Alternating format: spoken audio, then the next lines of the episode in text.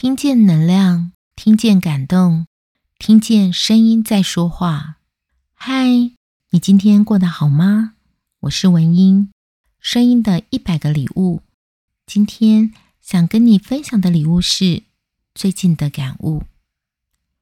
在经典美剧《六人行》中，饰演经典角色钱德斌的男星马修·派瑞，于二零二三年十月二十八日被发现在家中的浴缸溺水身亡，享年五十四岁。听到这个消息的时候，我感到内心深处有一个小小的自己在哭泣。学生时代，和最好的朋友一起守在电视机前，看着《六人行》剧中的六位主角，陪着他们去咖啡厅喝咖啡，在租屋处办派对，看着他们交男女朋友，谈着温馨的或伤心的恋爱，接着结婚生子，仿佛他们也是我们生命中的朋友。我们好像也跟着这六位主角。一起长大了。六人行在二零零四年画下句点。这么多年过去了，我们已经不再是青春的年轻人。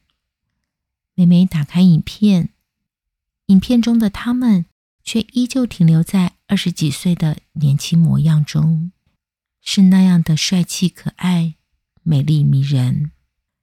记得二零二一年。六位主角参演了《六人行》，当我们又在一起的特别节目，我也因此特别付费串流平台，只为了看他们在十七年后重新团聚。某位朋友说，马修·派瑞的过世，仿佛在平行时空中的朋友走了。是的，那个可爱迷人的钱德斌走了。那位让我们好心疼的马修·派瑞走了，那个所有影迷期盼六个人能够重新再聚首的画面不会再有了。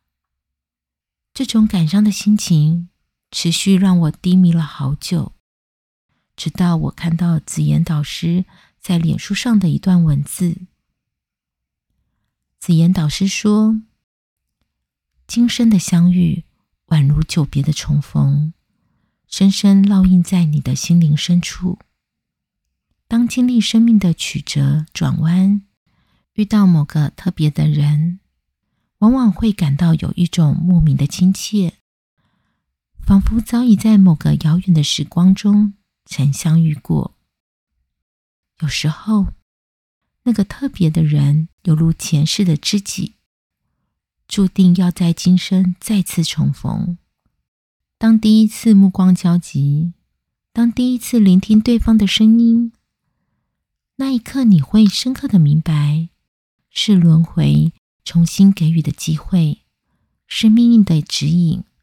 彼此的灵魂似乎早已熟识，而这次的相遇，只是时空重新编织线索的一部分。让彼此再度携手前行。这些贵人，他们以无私的爱、耐心与包容，陪伴我们走过生命中的风雨，照亮了许多黑暗的夜晚。